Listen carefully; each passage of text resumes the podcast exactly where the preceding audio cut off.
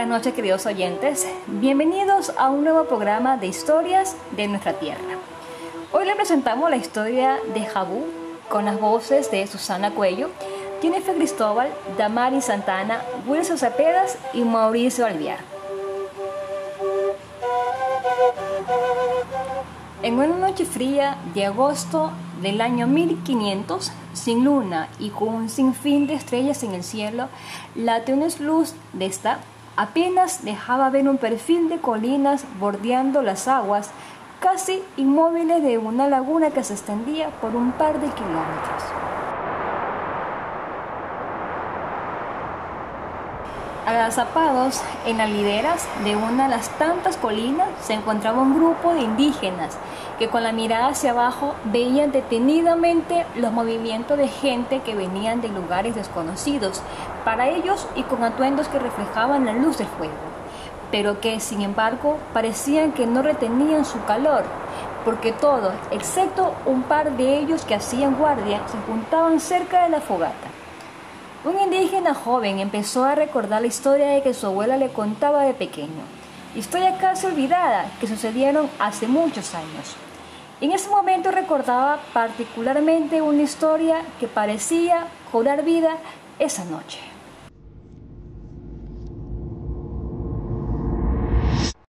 Junkie y su hermana se encontraban sentados junto a su abuela, quien les empezó a contar esta historia. Hace mucho tiempo atrás escuché una noticia de un imperio del sur que venía a conquistar nuevos territorios, pero al pasar los meses, los pueblos vecinos se estaban preparando para enfrentar la amenaza de ser conquistados. Los guerreros ya tenían listos todos los materiales que iban a utilizar para enfrentarse a sus adversarios. Recuerdo muy bien que los guerreros iban y venían por un camino muy estrecho donde no cabían todos pero no señales de sus adversarios, por lo que decidieron seguir esperando en un refugio hasta que aparecieran sus adversarios para iniciar una guerra y defender sus territorios.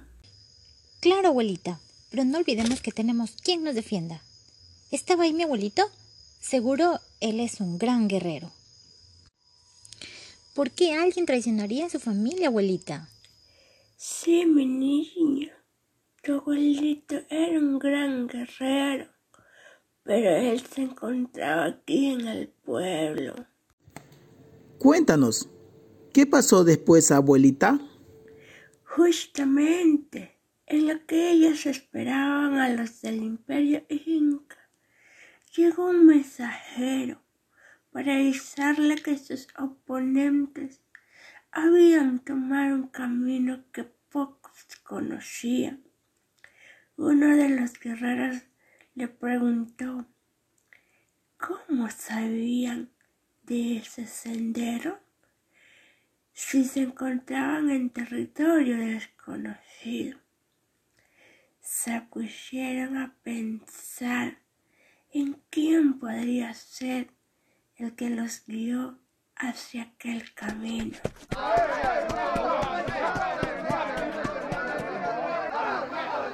Nos encontrábamos rodeados, dijo este hombre. ¿Quién se encontraba alerta ante la situación que estaba observando? Ahora les voy a contar quién fue la persona que guió por ese camino a los del imperio inca. El mensajero les respondió la pregunta que le hicieron y les dijo lo siguiente. Fue uno de sus pueblos quien los guió por ese camino a sus adversarios.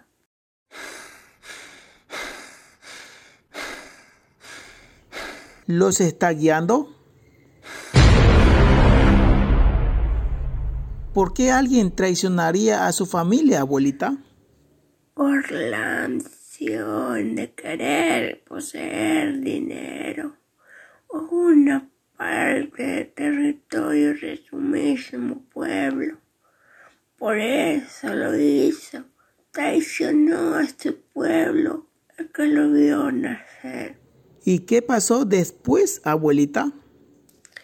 Sucedió que llamaron a todos los hombres que podían pelear a unir fuerzas y prepararse para el combate y arremeter contra sus adversarios para defender sus territorios y no sean invadidos por desconocidos. Mientras la abuelita contaba estos, sus ojos se volvieron brillantes, conteniendo lágrimas, y detuvo la historia. ¿Qué pasó, abuelita? Su abuelito vino corriendo a despedirse de mí y de su papá, diciéndonos que todo estaría bien, que debían salir rápido para poder alcanzarlos y detenerlos. Lo seguí para verlo marcharse.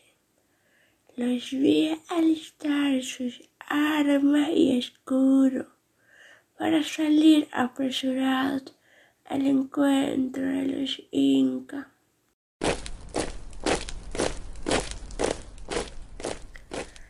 Los vi salir apresurados del pueblo con la esperanza de volver a ver a su abuelito. Pero después de un día llegaron noticias de que había pasado la batalla.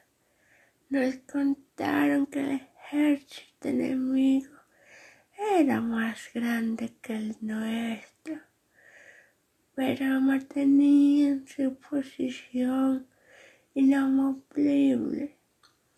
De repente la velocidad de avance del enemigo aumentó hasta convertirse en un trote.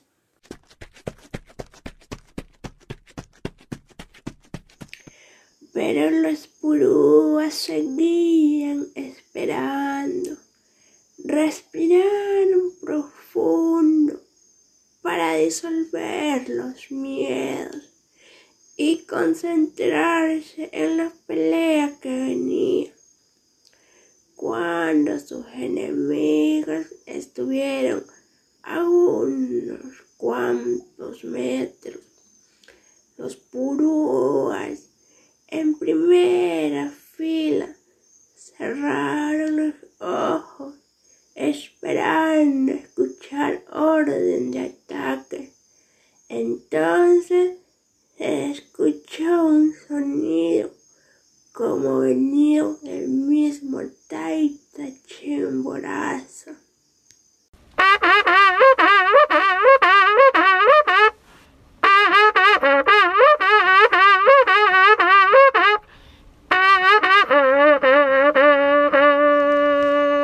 Las purúas sin pensar empezaron a lanzar golpes de lanzas y cuchillas al mismo tiempo.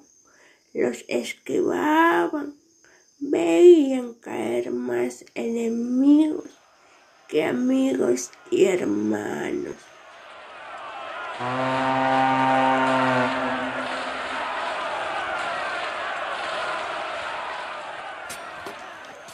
Sin embargo, las fuerzas en combate no se equilibraron.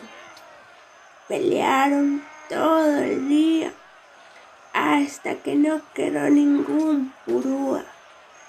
El imperio inca se vio obligado a descansar varios días para continuar su conquista.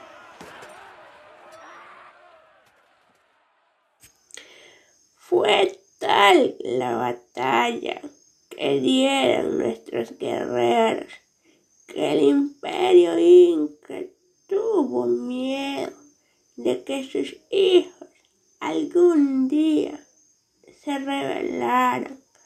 Así que los desparramó por todo el imperio como esclavos. Abuelita, ¿qué pasó con mi papá? Tu papá era muy pequeño para que lo llevaran. Por eso es de los pocos purúas que se quedaron. Al terminar de recordar esta historia, el joven guerrero Yunki se dijo a sí mismo. Eso no volverá a pasar porque tengo sangre inca y purúa. Pero Yunki también tenía al Tarta Chimborazo a su lado, la oscuridad de la noche para sorprender y los números a su favor. Aunque había escuchado historias de que aquellos hombres que vigilaban tenían lanzas en punta que podían herir o matar a larga distancia. Por eso necesitaban a la oscuridad de aliada, además no podían confiar en su actuar porque hace poco la misma clase de, invasores había terminado con la vida de, de su soberano, Atahualpa. Sumergido en su pensamiento, Yunki sintió un toque en su hombro. Yunki, despierta, es hora de la batalla. Cuando la luz de la fogata parecía que lo alcanzaba, todos se lanzaron en un solo ataque. Los golpes de la lanza rebotaban y sonaban en los atuendos de los extranjeros cuando apuntaban a matar, y algunos caían heridos y otros muertos.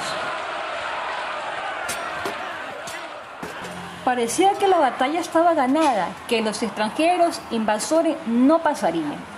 Pero por eso azar el destino, en lo que se demoraba un parpadeo, una luz tan fuerte como el sol apareció y un instante después un sonido mil veces más fuerte que los truenos se escuchó.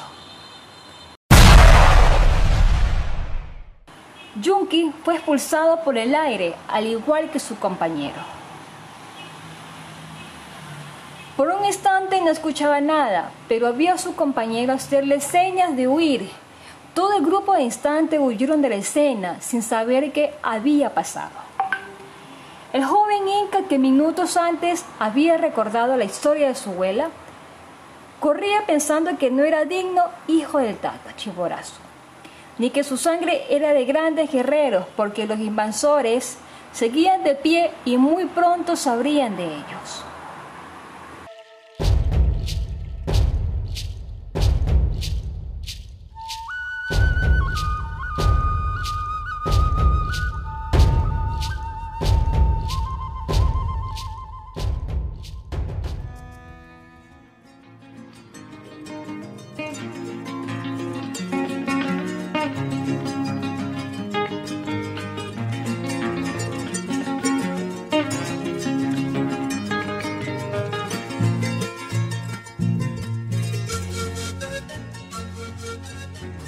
Esta fue una historia más de nuestra tierra. Gracias por su atención. Los esperamos la próxima semana